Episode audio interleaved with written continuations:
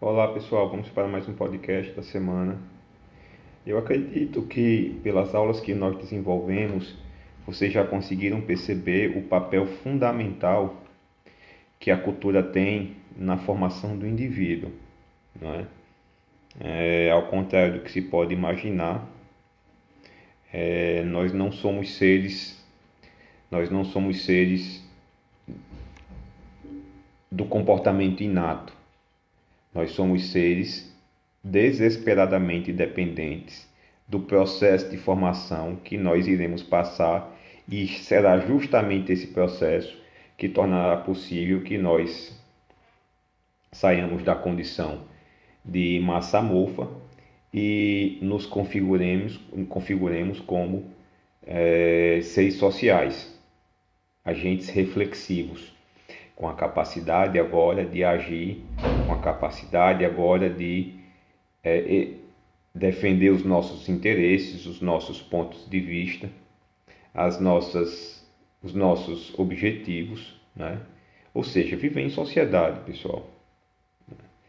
É, esse ponto, ele, vamos dizer assim, é inegociável para a sociologia não porque se configure como uma doutrina, muito pelo contrário, ciência não trabalha com doutrina. É, é importante demais para a sociologia esse aspecto, porque nós somos seres do condicionamento, do comportamento condicionado, do costume, da relação cultural.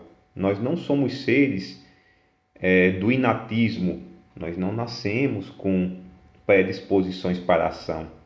Não é? Isso não acontece entre nós. Pode acontecer é, e, e, ocorre com outros animais, né? É, com cachorros, gatos, cavalos, eles, já, eles sim já nascem com, com entre aspas aqui, um conhecimento é, inato que irá habilitar esses animais no sentido de que eles é, se integrarão muito rapidamente com a natureza é?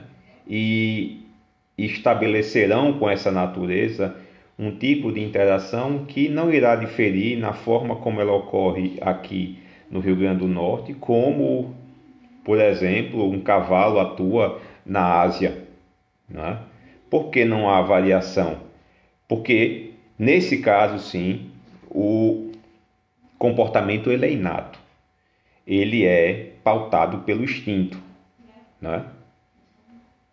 No nosso caso, a variação comportamental ela é significativa. Né? Uma pessoa que nasce e é criada no Rio Grande do Norte, ela atua de forma completamente distinta ou, ou bem fortemente distinta quando comparada a, a, uma pessoa que está numa região asiática, que tem outros valores, que tem outras que parte de outra cultura. E por que isso ocorre, pessoal? A variação cultural, a variação no comportamento acontece em face do processo de socialização que cada um atravessou, não é? Esse aspecto, pessoal, ele é muito importante para a sociologia, porque ele demonstra para a gente que é, nós somos seres sociais, não é? Não há como fugir disso. É, nós não estamos isolados, nós não nos formamos em isolamento e nós não agimos de maneira isolada no mundo. Nós somos seres do outro, seres que agem é, em interação com, valo, com valores que são compartilhados com regras, com normas que se encontram enraizadas. Né? Então, nessa perspectiva, pessoal, é, não tem como imaginar a ação individual desvinculada, desvinculada das pressões, das motivações sociais. O ser social, basicamente, ele opera em duas vias, pessoal. Ele é o resultado de duas vias. Ele é o resultado da sua história incorporada, é? O que é história incorporada, pessoal? É o processo é, que nos tornou, é, vamos dizer assim, é o processo que nos tornou humanos. Né? Lá no comecinho nós éramos massa mofa. Né?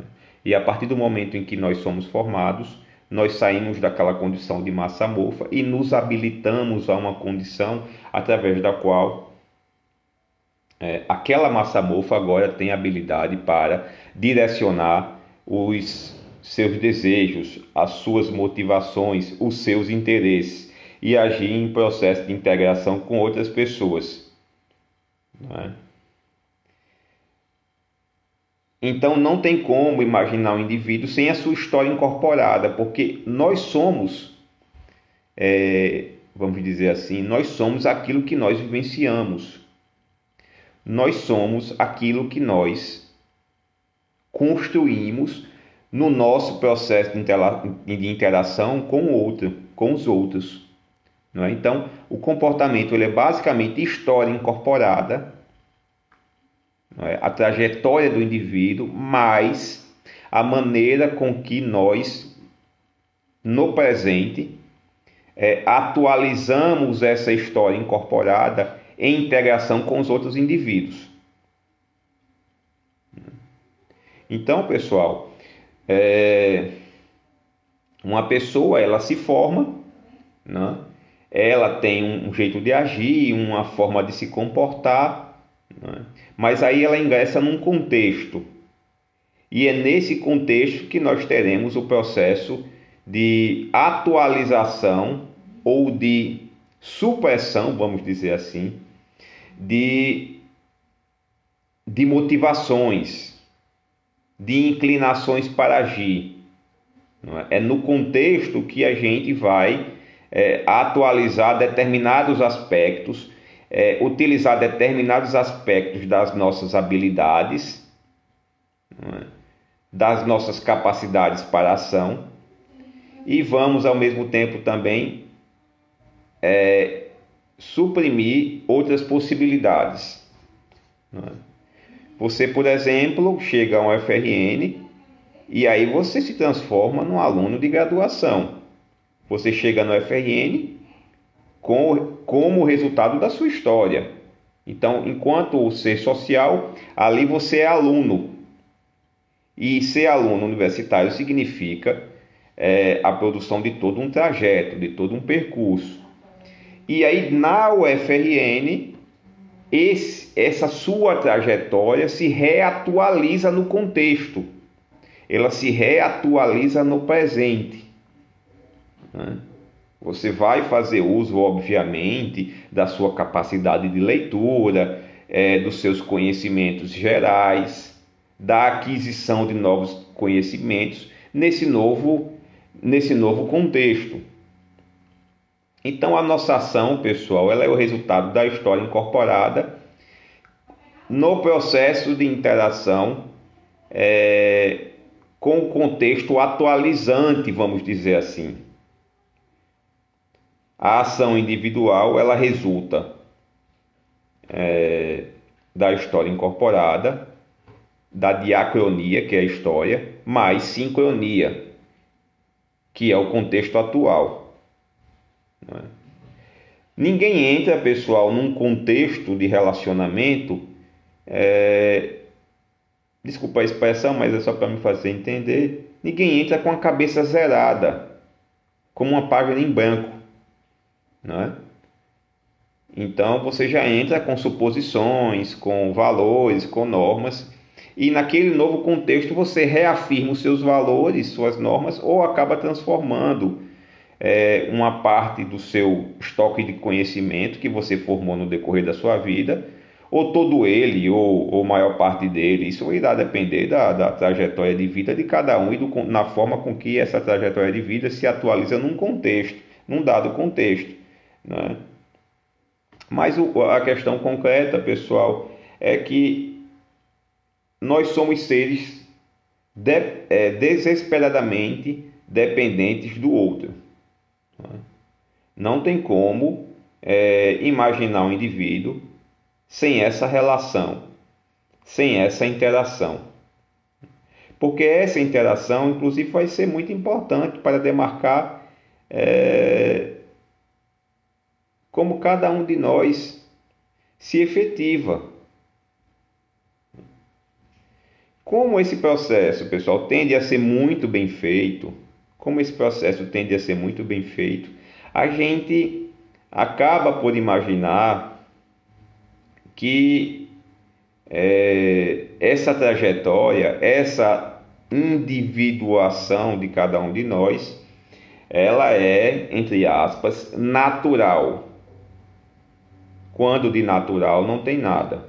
Ela não é natural, pessoal. Ela precisa ocorrer e ela ocorre intensamente né?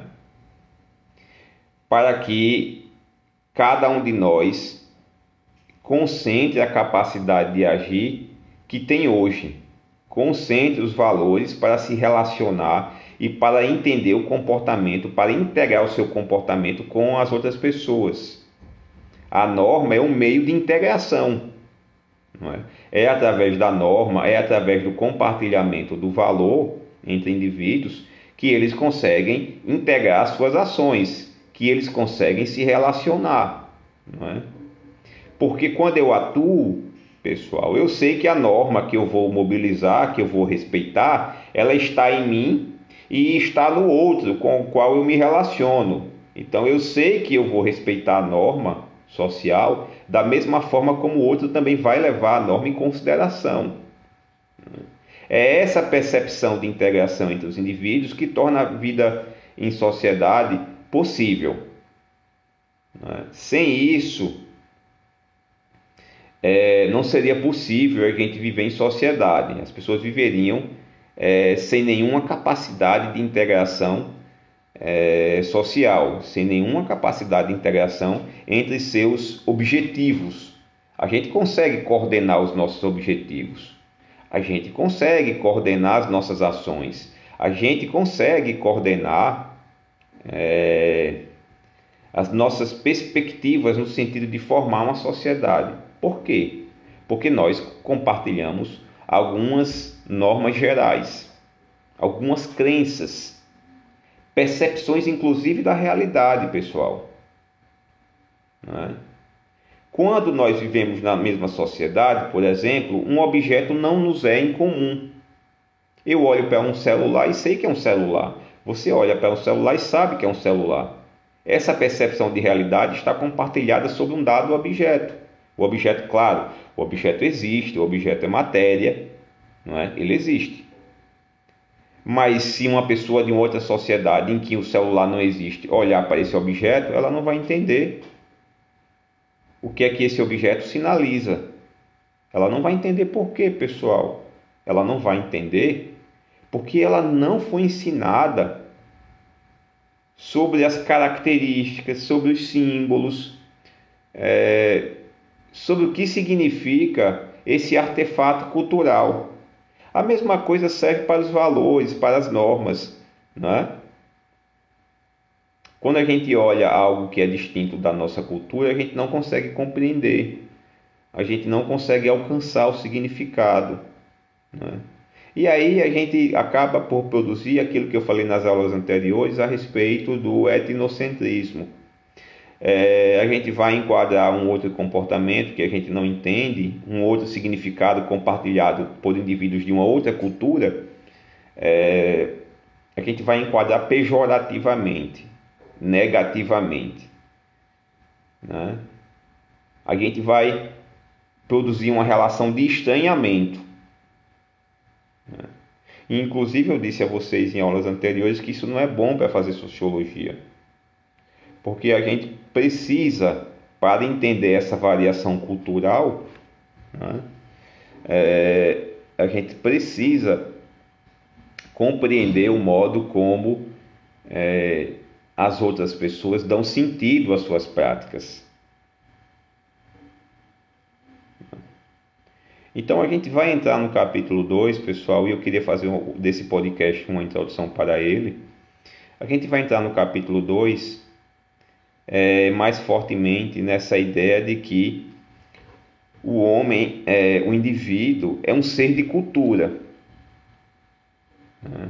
E é por isso que nós variamos em nossos comportamentos, porque há inúmeras sociedades e as sociedades erigiram formas distintas de é, relação para os seus pares. Como nós dependemos do processo de socialização, a socialização, como ela se dá por culturas distintas, as pessoas serão diferentes. É, existirão indivíduos distintos no decorrer da história, não é? e também entre as sociedades, porque é isso que nos marca, pessoal, é isso que nos torna humanos, essa diferenciação cultural, essa, essa dependência do processo de socialização. Os animais não racionais, vamos dizer assim, eles não dependem disso. Por quê? Porque eles já têm comportamento instintivo. Né? Eles já têm comportamento no sentido de é, deles produzirem uma rápida, rápida integração com a natureza. O nosso, o nosso trajeto é, é diferente. A gente vem ao mundo, há uma sociedade já formada, ela existe, uma sociedade coletivamente dada, ela se impõe sobre a gente, nos forma e na medida em que nós vamos sendo formados, essa formação vai nos habilitando a interagir ativamente com essa mesma sociedade. Né? Lá no comecinho, pessoal, a coisa é extremamente desigual. A gente não tem capacidade de interferência. Né? Ainda que nossa vinda ao mundo ela seja importante para mudar o próprio, a própria correlação de força de uma família, por exemplo, a própria condição de vida de uma família, de uma sociedade. A gente vem ao mundo, nós passamos por, por registros de Estado, nós passamos nós transformamos o nosso entorno, porque a nossa mãe e o nosso pai começam a agir de uma outra forma, a partir de outras motivações, a família também, outras instituições da mesma maneira. Mas a nossa ação efetiva é de transformar o nosso próprio mundo, ela é muito incipiente. Não é? Aos poucos nós vamos, nós vamos recebendo e incorporando um estoque de conhecimento que nos habilita a agir ativamente no sentido de transformar é, o nosso próprio entorno. Né?